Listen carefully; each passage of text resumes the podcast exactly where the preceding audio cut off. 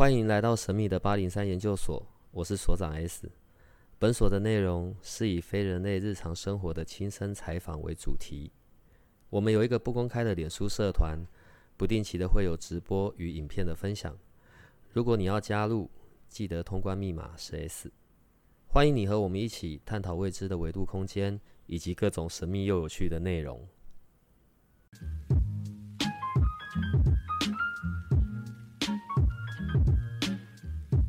呃，有的时候有些人去找你，然后要探讨的，可能是他在某段关系里面的那一种前世今生的关系。嗯，好，关于这个部分，我有很多问题想要问。可是首先我想要知道啊，就是从你的眼睛，当有人来到你前面，然后你开眼，哦，他可能来叙述他跟某个人的关系，所以当你你开眼去看，是看到一些片段的画面，还是会看到整个故事？哦，譬如说，就是啊，我看到你们两个人坐在一匹马上，驰骋在那个北大荒的草原上，对，然后你坐前面，他坐后面，然后你还在那边娇羞的不要不要不要，然后他还在后面快快快快快，是像这一款的，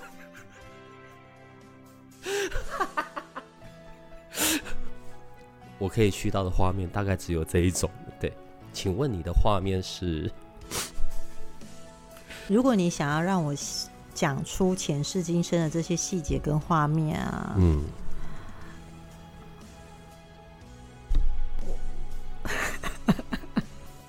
我要看你在那个画面里停多久。你好坏，我不要，我怕，不怕，我在你后面，快，Go，耶，这样，嗯，哎、欸，这一段会剪吗？那所以要骑马吗？对。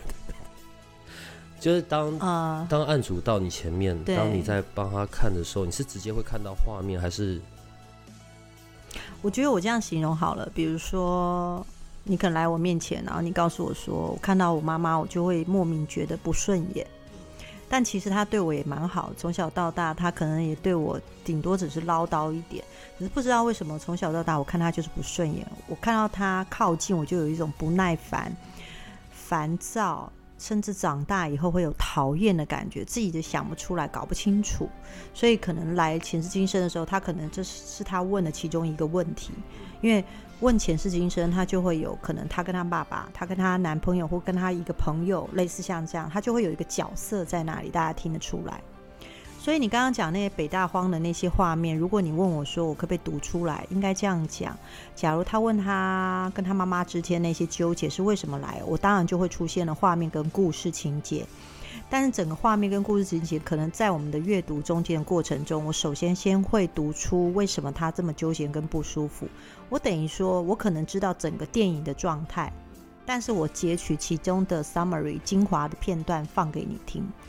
因为你在我面前可能没有办法，我不可能讲几十年的故事给你听，但是就可以讲出你们最纠结的那个场景跟呃那个片段，然后让你能明白说啊，原来是这样，原来我妈妈当初是虐待我，是我是她的，她可能我妈妈是大老婆，然后我是她的小，就是我是她先生的小妾，哦，类似像这样子，然后因为长久以来被欺凌虐待完之后，然后在死前可能。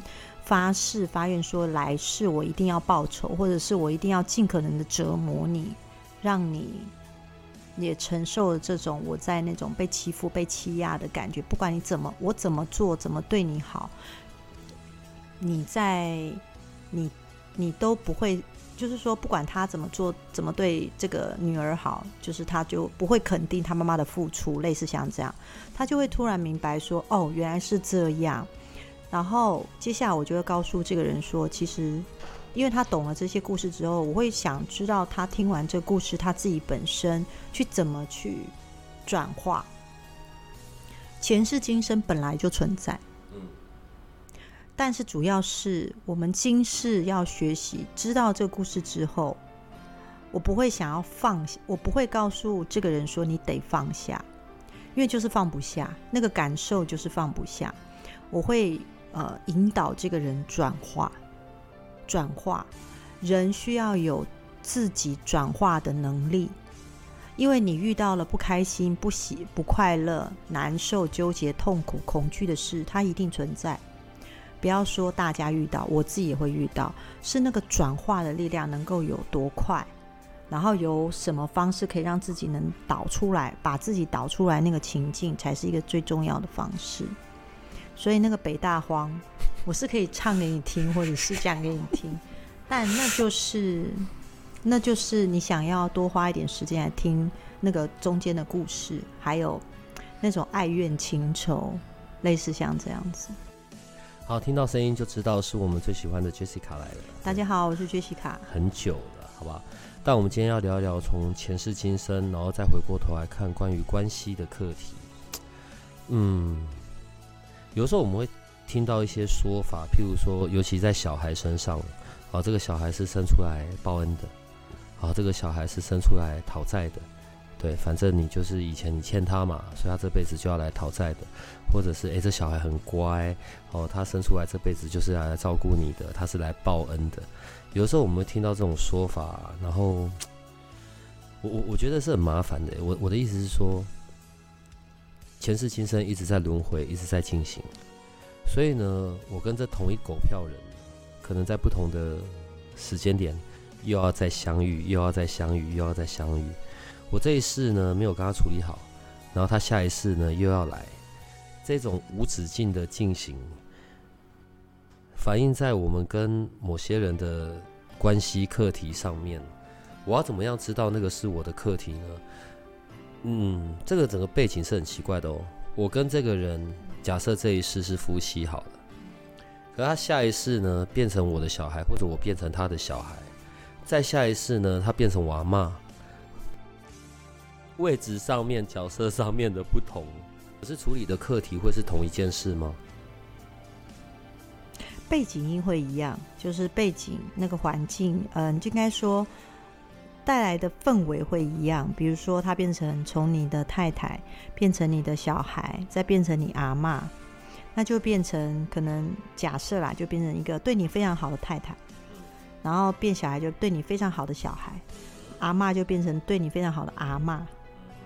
对，他只是角色不同，但是你会不会？我问你啊，你会不会会有时候听到人讲那些故事？你会发现这个人就出生在妈妈不像妈妈、爸爸不像爸爸的环境里，嗯哼，但是他却是被阿嬷带大，阿嬷就像他的妈妈。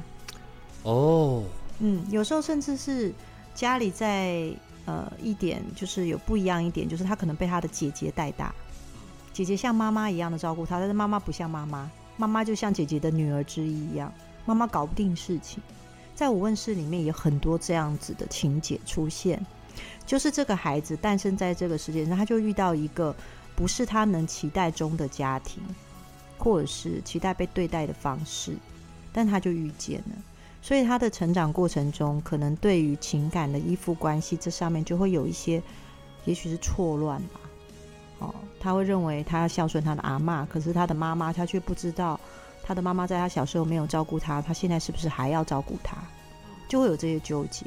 但有些人会来问前世今生的时候，他就会知道为什么他妈妈会是这样的呈现，他阿嬷是这样的呈现。他在某些时候，他就比较能够跳脱这一世的，呃，社会上所所所谓的规范吧，就说你要照顾你的爸爸妈妈，理所当然，那是在东方世界。西方世界是不会有这种太多这种你必须得照顾你的父母这种想法，但我们毕竟是台湾人，所以受到我们就是台湾人的民族的一个嗯风俗民情，本来就是会是你就应该要孝顺，就是要照顾你的父母，类似像这样。嗯，当他知道这些前世今生故事，他就比较比较不会那么冲突，但事情还是一样，只是换了一个观点，转化了。哦，我就觉得这个对很多人来问前世今生是一种解脱，去找你处理的前世今生获得了解脱。好，可是关于那个课题的解决是不一定有解决的完的。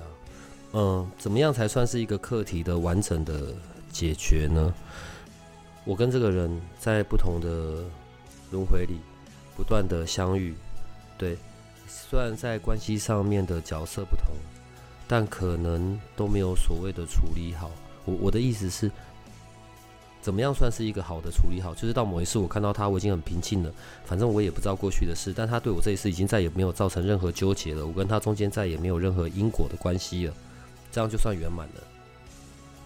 其实啊，我很喜欢录跟你的 podcast，是因为你问的问题都很精准，然后也可以带给听众朋友不一样的想法跟，跟哦，原来是这样子，透过你的问题。其实我有很认真的想过你所说的问题，呃，如果大家来跟我一对一咨询，我就是跟他面对面告诉他的故事嘛。然后这个是其实是大脑上面的，就是我对这个来问事情的这个人的大脑上面，他的思考上面做一个梳理解读，然后让他能够试着去理解，这是一个学习。但第二个，第二个就是我们说的，其实头脑的学习跟身体学习是两件事。身体是有记忆的，包含对前世的记忆，所以你就莫名，你的头脑告诉自己说，她就是我妈妈，我不要用这种口气跟她说话。我们讲回原来的故事，嗯，好，女儿对妈妈那种想法，但是她的身体自然的展现抗拒、不舒服、讨厌，甚至有嫌恶感。这个是大脑没办法理解自己身体怎么的状态，因为大脑无法理解身体的状态而产生了自我的内在冲突，他才会来问前世今生嘛。所以头脑这一部分是梳理了，那身体怎么处理呢？身体的记忆要怎么处理呢？它又是另外一件事了。身体很难处理吧，因为那已经是自然的反应了。对，所以我。我套另外一个理论跟你讲哦，是这样子。我们通常都会想要女生想要减肥吗？嗯，我最喜欢举这个例子。女生想减肥，然后上了磅秤，发现自己变胖，嗯，但是头脑会告诉自己说：“我不要吃了。”嗯，但你的嘴巴还是停不下来，所以你永远都在说减肥是女人一一辈子的课题，因为她就不断的需要节制这件事嘛。那节制到最后，身体养成习惯，你是不是习惯少吃甜食？少吃蛋糕，少吃宵夜，少吃肯德基或炸鸡，类似像这样。那是因为你的身体已经渐渐的学习到这一部分，但它需要时间。所以身体的学习这一部分，我套回你回来的讲，怎么办？头脑就是这样子梳理完，但身体还是会有这种嫌恶感，它就可以透过身体的方式去做处理，那就是另外一件事。什么做身体的方面处理，它需要下很多的步骤，呃，我需要跟你面跟这个人面对面，然后需要时间，然后需要下指导，然后再把这个前世的身体的记忆在当下拔除掉，就类似像这样，它需要时间的。如果我跟某个人，然后在这一辈子并没有处理完，所以我下一辈子还得要继续跟他处理。嗯，很多人会问这件事，就是说，如果我这辈子不跟他和解，那么我下辈子是不是我又会让他跟他轮回一次，然后我又要遇到 S 所长，然后我要跟他录 Podcast，可能之后可能是元宇宙吧。下辈子你会变成我的猫，所以你就会有我所有的疼爱，对，然后你也不会吵我。那我应该是一只灵猫，然后你要负责把我带出去算命。对、我觉得做猫很好，好不好？当然不可以是，就是你知道，万一你要挂点了，你要为自己许一个精准的挂点前的愿望，对，不可以是野猫。如果你所以你要在我面前放各式样的饲料，然后我选一颗饲料，就告诉这个人之后，你这是这只猫选的是大吉，然后在一个好人家的猫就会很爽，好不好？只要负责吃，只要负责睡，会拉屎，然后干净的在猫砂里会卖萌，一只猫的使命，你看多好。突然不知道该怎么接，对不起，我现在反映我个人的羡慕罢了。呃，对啊，其实我说回来就是说，嗯。前世记忆其实有很多是自己莫名突然觉得发生了这件事，然后他可能纠缠在你的生活里，困扰了你的生活，然后不知道该怎么解决，然后人最后就会有一句话告诉自己说：“好吧，我这辈子就让他算我还他吧。” uh -huh, uh -huh, 这是常常听到的，uh -huh. 算我还他，其实是一个放下的最好的方式，不是吗？这是一个认命的方式，对，就是嗯、呃，因为人还是得在那个情境里。他可能很难去脱钩，那脱钩的时候，唯一在里面能够让自己梳理、让自己舒服的方式，可能就讲了这句话。这句话其实某种程度就觉得，你知道，大脑跟身体中间，我刚刚说产生的内在冲突，所以大脑会忍不住的想用各式各样的理由，管他的，给我一个理由就好，然后让我可以解决我现在的内在冲突，嗯，让我有出口。对。然后那个内在冲那个解决的那句话就是一个答案，虽然那个答案你听起来超不合理的。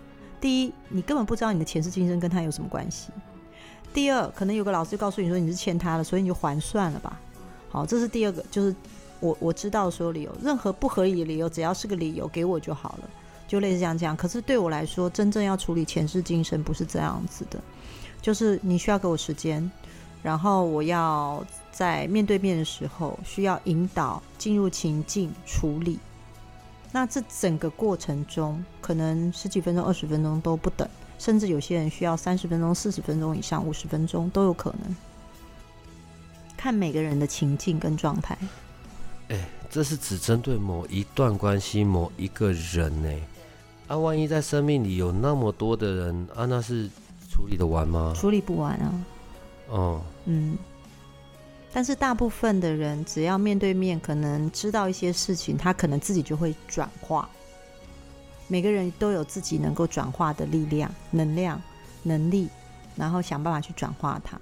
然后另外一个部分，如果这件事真的很困扰他，然后也真的想要脱脱钩，或者是我这辈子就觉得我莫名不想上进，我就是做不到，我就是有些人就会来问说，为什么我这么瘫软？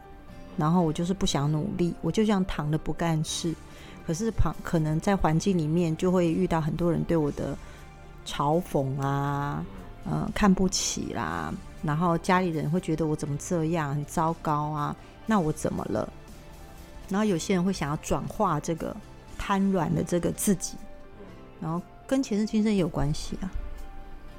这个部分跟前世今生有关，当然是有人是这样的。如果来找我，我就刚刚说，你就去找一个阿姨啊，事情就解决了。我们是理工脑，对，只针对事情此刻提出最有效的建议。去找阿姨，说你不想努力了，找一个好阿姨，好吗？好，我现在听得懂了，要有钱的好阿姨吧。我现在讲这是羡慕的啊，因为我们没有啊。嗯，不是。呃，如果连这一个部分也都跟前世这样有关系，问题每个人有很多段前世哎，对，那、啊、怎么办？就要找出他最困扰，目前最困扰。好，我先讲哦，前世今生这件事情，有时候你要到一个阶段遇到某个人，可能这个议题才会勾出来。哦，OK，他本来可能潜藏在很里面，我也从来没有留意到，对但当那一只出现了。就是可能那一只是在我很几好几百世之前，对，曾经被我杀掉或被我对被我踩过的田螺，是就我们好几次都没遇到，就这一次它出现了，然后身体的看到它就有那些反应，所以所有跟它的关系上的都要处理了。是，嗯，对，就意思说这个人的出现才会活化你那一部分的记忆，或者是你不会活化，你不记得了，但是对方记得，这是有可能的。那我如果为了安全，我就干脆都不要出门就好了。可惜是人是群居的动物，很难。嗯，对啊，除非你真的就是把自己 close 关起来，嗯，然后你只要吃饭，你不跟人家互动，其实这有点难度啦。这样子曾经已经投胎过非常多次的人，真的就会很倒霉。但你去想，前世今生遇到的不见都是不好的事啊，有可能你遇到是好的。可能你遇到他说他活化你，唤醒你对某件事情的热血，就有八零三。我怎么这么悲观呢？我现在突然间觉得我好悲观。嗯，就有八零三。其实这是看事情的角度啊。所以呃，像某些人会来抱怨说，因为我的妈妈造成我觉得排斥，然后都是她造成我不喜欢，然后我做出了一些不孝顺他的行径，可能。嗯，怼他啊，或者是对他讲话就没耐性啊，然后我就觉得自己更糟。你你知道吗？这个是一个其实自己明明不知道自己发生什么事，他就只好大脑找出一些理由跟想法去解决这件事情，但其实就花了很多时间去跟他妈妈想办法和解啊，或是这一盖，很多人会做这些事情啊。但其实主要是过去的记忆还停留在自己的身体里面。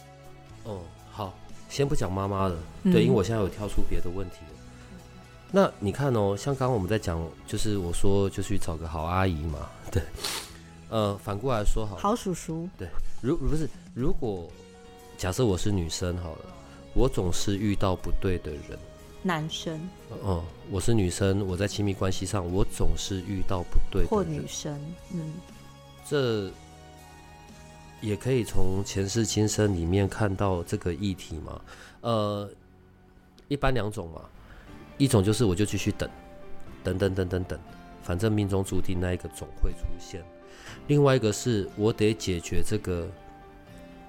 他在事件上，他在症状上面的反应叫做我总是遇到不对的人，对，但是我还是要回头去找到那个病因是什么嘛。所以几种方式，有可能是我得先找到那一个去影响我可以幸福的那个信念，还是说我得像刚才说的，我在某一世里面的某一段，还是某一个事件，然后一直延续了，我现在这一世一直有这个症状。嗯。我觉得你问了一个很好的问题，我先讲啊，不是所有事件都会跟前世今生有关，嗯，有时候跟你的过去或原生家庭有关，嗯，然后当然也有可能因为原生家庭的那个角色的存在跟你有前世今生的关系，你有没有发现这其实就是抽丝剥茧呢？对啊，所以呃，在处理个人的一个状态里面，当一个人到我面前来问问题的时候，他就变成。我这边很像减伤分类，就是当他把他的症状跟情况告诉我之后，我就会知道哦，这一部分属于原生家庭的部分，所以我们可以从原生家庭部分，我们去下手去处理。好，然后当然处理的话，就分头大脑的梳理一样，跟身体方面的处理。身体方面处理不是我要对他身体做什么，而是因为身体上面有一些记忆，我需要带进嗯潜意识的方式去做处理。然后另外一部分，这可能他的区块里面真的就是有前世今生这个故事这一部分。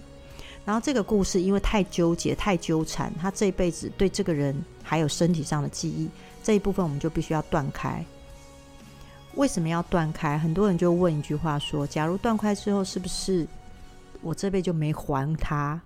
那我下辈就会再转世，然后他又又会再来一次？那下辈子会不会就？又来一次，我又会再去付出或再纠结。其实这辈子如果断开，就等于说改变了你跟他的互动关系。上辈子之所以会是这样，就是因为互动关系一直持续，可能到死都没有改变过。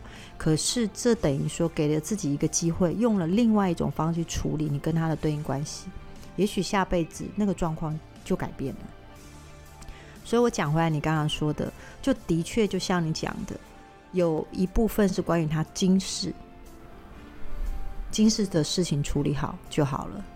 有一部分是关于真的跟前世有关，那就得把前世的状态调出来，然后去处理，就变成是这样子，就是两个部分。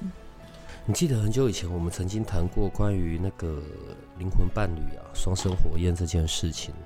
可能我在一世里面，我在我的一生中，不要讲一世好了，我在我一生中可能会出现好几个。不同时期的灵魂伴侣，对对对，然后这个灵魂伴侣可能在过去跟我都是有种关系的，我也不一定会是跟这个灵魂伴侣就是到结婚生小孩，不一定。对，灵魂伴侣不是那一种要一起来处理课题的，对对对，好吧。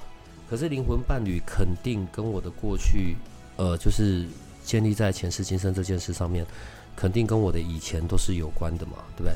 对，呃。所以遇到灵魂伴侣，总比遇到你的双生火焰来的轻松愉快一点，对不对？对，因为双生火焰是有共同的课题得要处理的，嗯，可能这一世也不会很愉快。可是灵魂伴侣就是比较可以让我们是较轻松的，可以依靠的，是这样吗？我不太晓得要怎么定义定义灵魂伴侣，可以互补啦。某段时间互相学习，对，嗯，但双生火焰的这个课题比灵魂伴侣来的难多很多。先讲一下哦，如果我遇到了灵魂伴侣，嗯，我的反应会是什么样子的啊？我可能过去不认识他，然后我就遥远的在人群中就看到他在那边闪闪发光，我就不自主的想要往他靠近，在我的眼中，他就是呃一个圣洁带着光的天使。通常在灵魂伴侣会遇到几个很容易吸引人互相靠近的点，第一就是非常有默契，啊，或者是可能他拥有你没有拥有的特质，然后他也能包容你的特质，或者是他看见你拥嗯拥有他一直想要向往的特质，这个部分彼此之间会互相吸引，比较像互补，对，比较像，比较像是这样子，然后可能。你比较冷静，然后他比较热情，或对很多事感到要好奇。嗯，然后但是，呃，你也希望你的人生拥拥有他这个特质，但他希望他像你一样，嗯、呃，对事情判断的是冷静的。彼此之间就是有一个踩刹车的，或者是调整调节的一个状态，通常是比较倾向于是灵魂伴侣这个部分。对，那通常灵魂伴侣就很。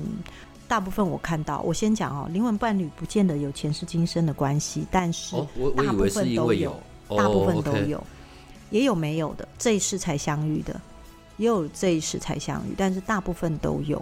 但是也并不是因为，也是可能是因为大部分都有，所以可能彼此之间见面都有一种莫名的亲切感，甚至你在人群中你就可以认出他来。嗯，你好像觉得在哪里看过他，嗯，或者是熟悉感，看到他眼睛你就知道，嗯，哦，然后他可能同时也 feedback 给你这个，哦，这是灵魂伴侣。灵魂伴侣就是比较发乎情直乎理，但是如果是双生火焰，就是看到就想把衣服脱光扑倒。嗯、呃，大部分双生火焰刚认识的时候是互看互不顺眼。等一下，怎么跟我想的完全不同。因为你没有仔细问过我双生火焰，嗯、有好像有一集有，有，但是我没有讲，我们没有谈到这么的。对，我以为双生火焰就是一个危险讯号，你知道，看到他你就完全不自主的被他吸引，只想把他扒光。对，然后不知道，殊不知你已经踏入了你这一辈子毁灭的路。你知道这双生火焰吊诡的是那个看不顺眼的感觉，就是其实你看得懂。他为什么会这样？然后让你讨厌，然后你那个状态的讨厌是，其实是也是你讨厌自己的这一部分。我可能很容易从他身上反观到，我平常就讨厌我自己的这一部分，嗯、但是他显现出来。嗯，他是来显化我对自己的厌恶。对，就是我给人家感觉是这样子，也别人也有 feedback 给我，比如说举例，我可能看到这个人就是臭脸，嗯。然后呢，平常其实我也被别人说我是臭脸，嗯，然后那个臭脸的状态跟讲话的那个口气呢，跟我特别的像，嗯，然后我平常讲话也会这样，嗯，然后其实就是你等于说，因为自己看得懂，也知道自己是那样的状态，就变成是不是我可能就看这个人可能特别不顺眼，嗯，但他可爱的样子跟我也蛮像的，嗯，就变成是这样子。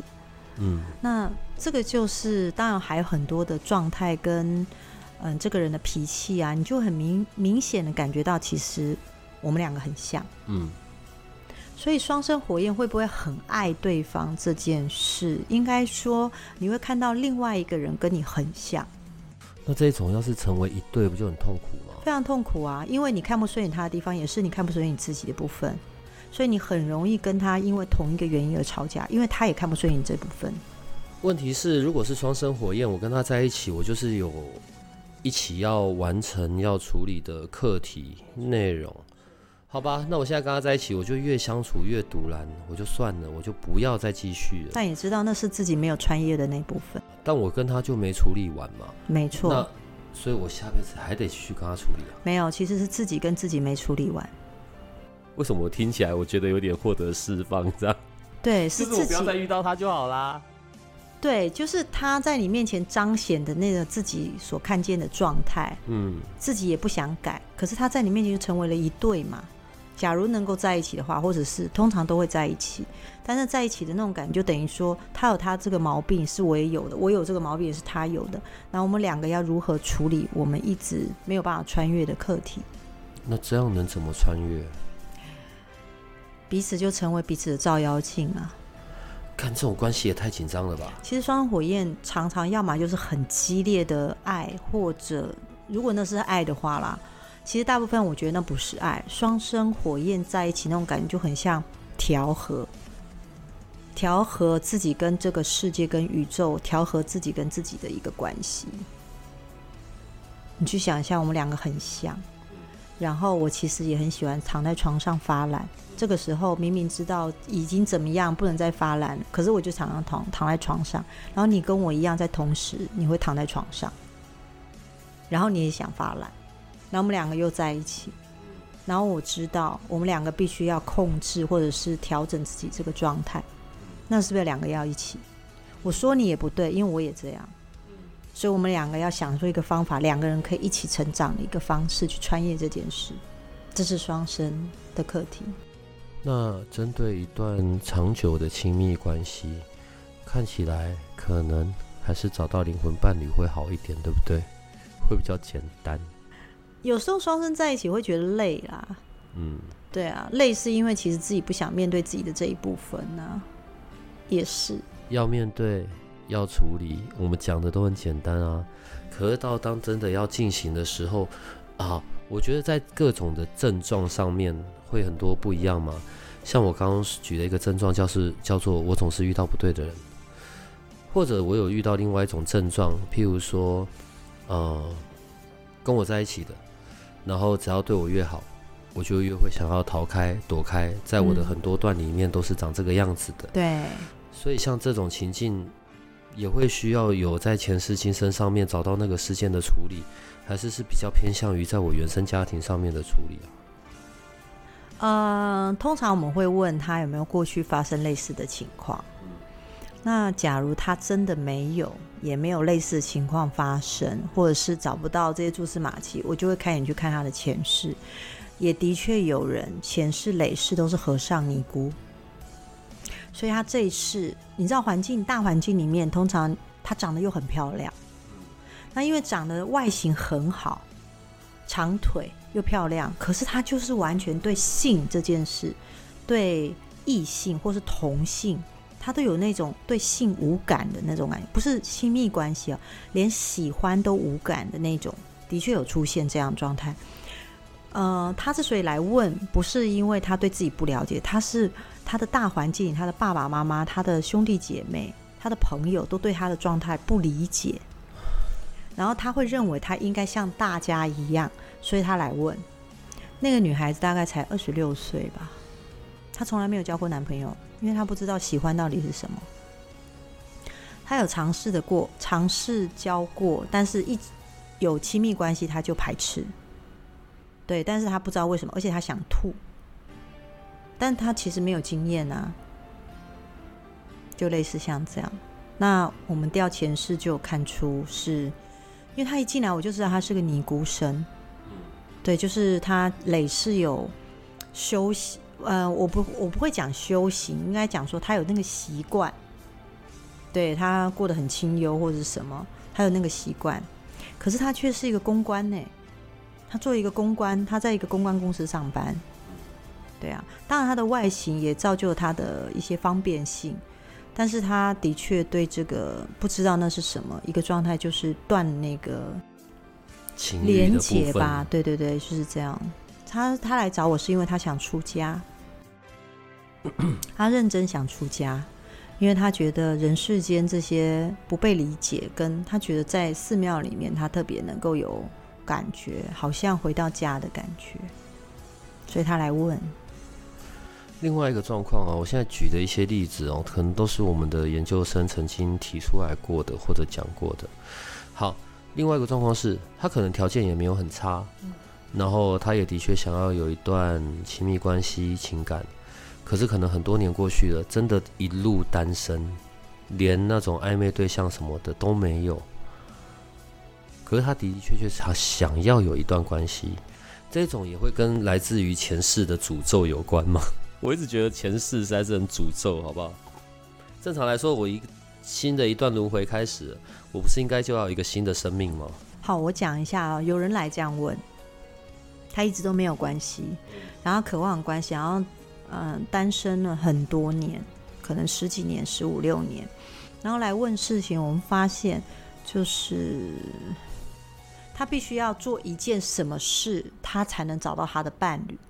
他什什么意思？他得要做一件事。这个人就是他，他其实他的条件很好，然后环境也不错，然后呢，可能他就会自己，我说大脑因为不能理解自己的状态，就会找一些理由去解读自己，就是说他想说他是不是就是太宅了，但他也有去跟一些女生搞暧昧互动这样。后来我们看到他未来的那个关系进入的原因，他必须当老师啊，好。那个是时间点的跳跃，就是他要当老师，他才能遇到跟他前世有关的那个女孩子。然后他这辈子是为了等她来的。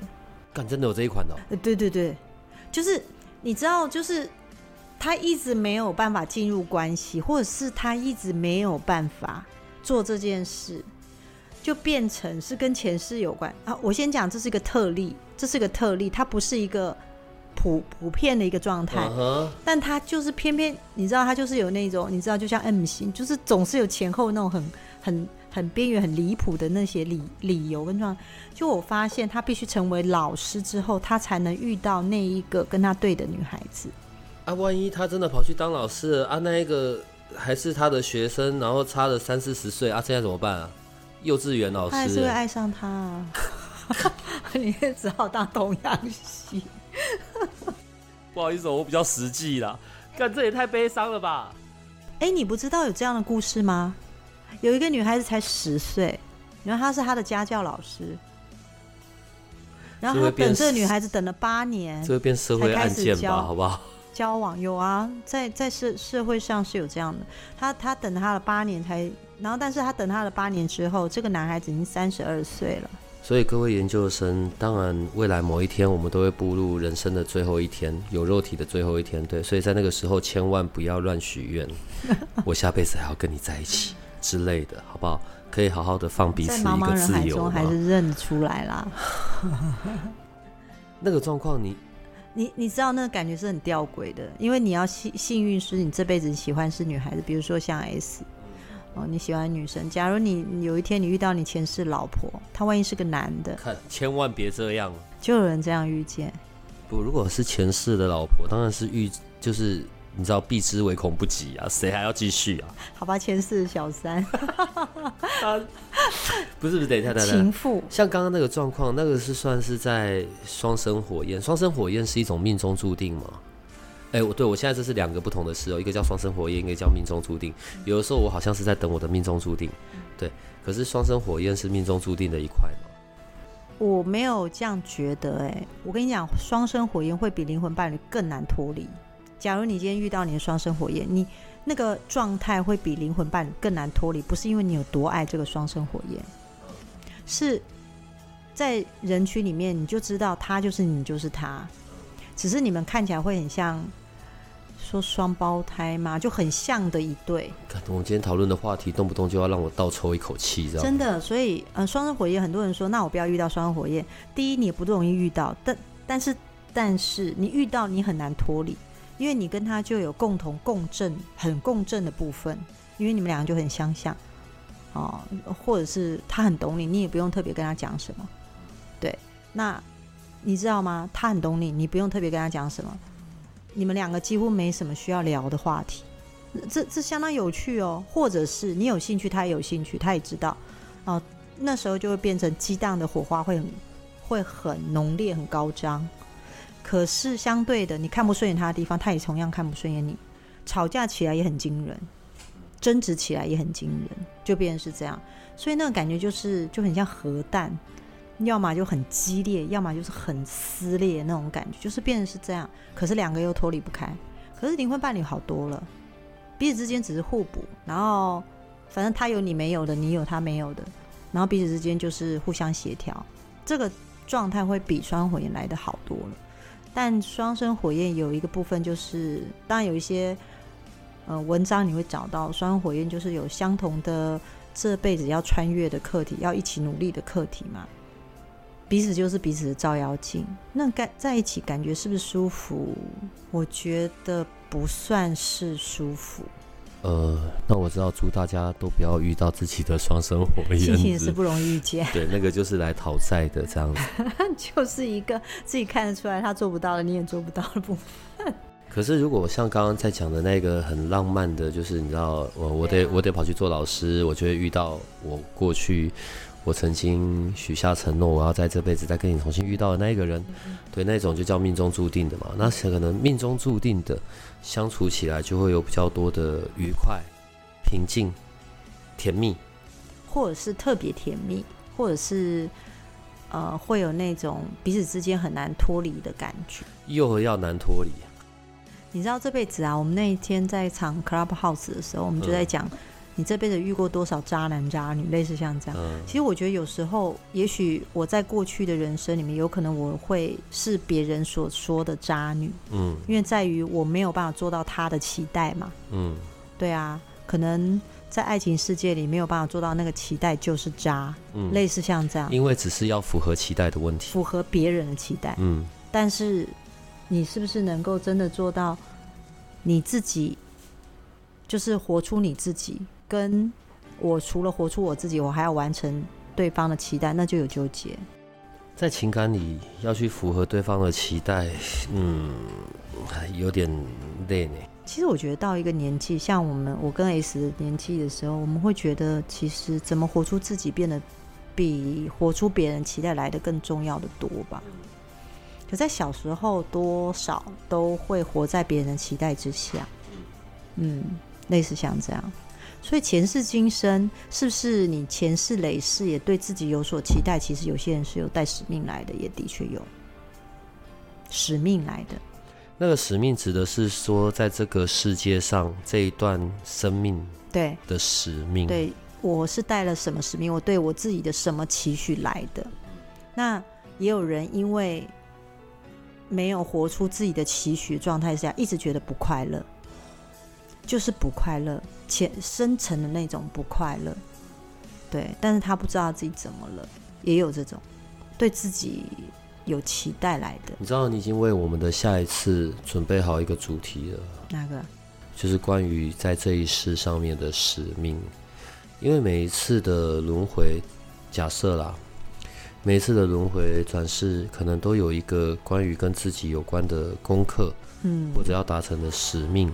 嗯，OK，我我我我对这个部分是很相信的。我认为每个人都会有，会啊，对，所以这个可能就是我们下一次要谈到的另外一块。可是我们今天在谈的还是，你知道，关系呢总是很迷人，但又非常困扰人的，对，又很容易让人受苦。我觉得在今天的最后的这一段呢，我想问一下，从你这样子的一个通灵人、阴阳眼，你看过那么多的故事。听过那么多的，对，我有时候都想说，你到底怎么消化这一切东西？对，因为那么多的你接触过的人个案，然后你去看到他们的这一些很多历史，不管是这一刻这一世的历史，还是他们过去曾经有过的那些纠结，对我说，我都觉得你这些要消化真的是太太辛苦了吧？好，只是在你看过了这么多的事件故事，关于爱这件事情呢，你会怎么去？说，或者去怎么样的阐述，对关于爱的这件事呢？有有有一次，我跟 Larry 有谈到关于爱这件事，然后我提了一个很大胆的假设，就是说有没有可能这世界上根本没有爱这件事情，是我们人类所创造出来的？你倒是第一个这样讲的幻象。嗯嗯。然后我蛮喜欢他对爱的那个幻象的解释这一部分，因为我那时候问他的问题就是说，什么叫爱？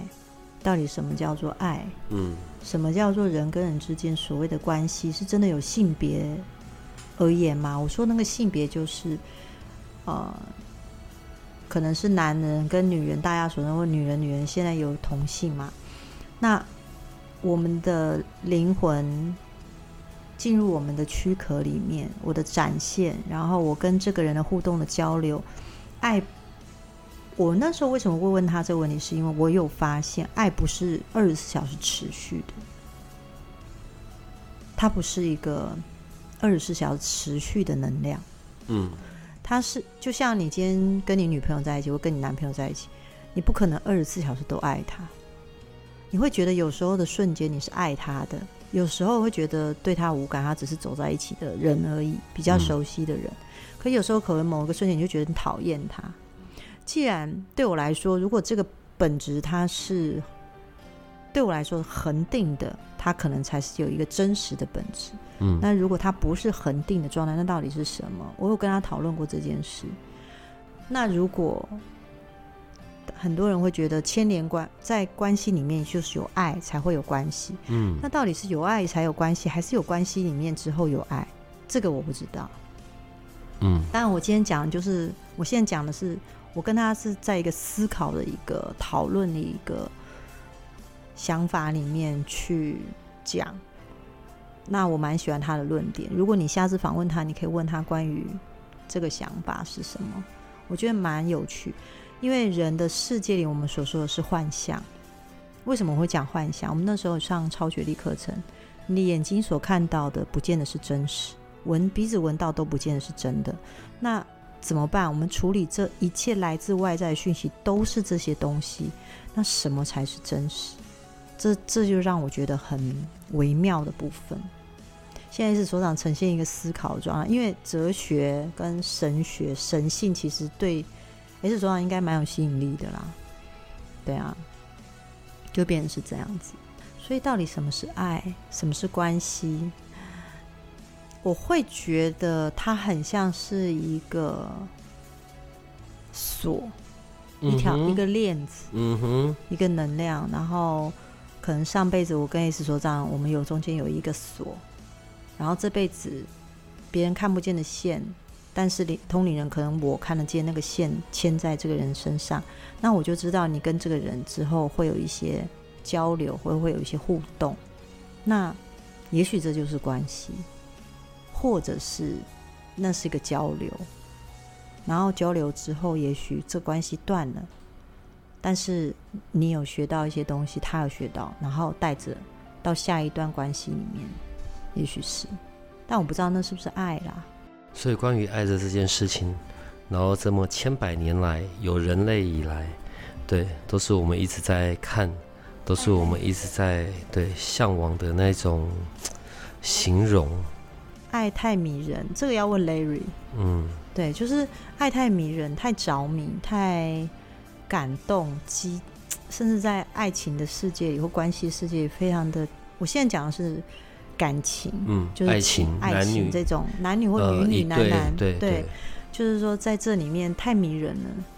他那个可以让人让人奋不顾身，对啊，让人疯狂。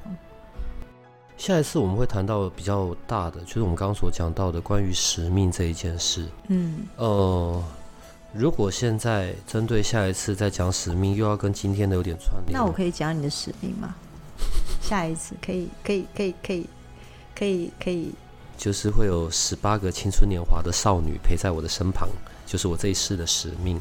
这一段要记得帮我剪掉，不好意思，这是老人家的幻想，不是我的，我的，我是说，如果我在生命里可以活出那一些我可以有的美好的样子，我我指的不是假装了，我指的是。如果我在完成我这一世的使命，嗯、我是那样子真的活出我自己，不是那种不负责任的自己哦，是那种真的好的那种自己。没有，就是活出你自己。那正没有所谓的好，是你对自己认为那样状态是就是好。比如说你有十八个妙龄少女。对。那我的意思就是，总是要活一次啊！如果我在那个状态里的时候，现在是生日的时候，我帮你叫十八个纸人。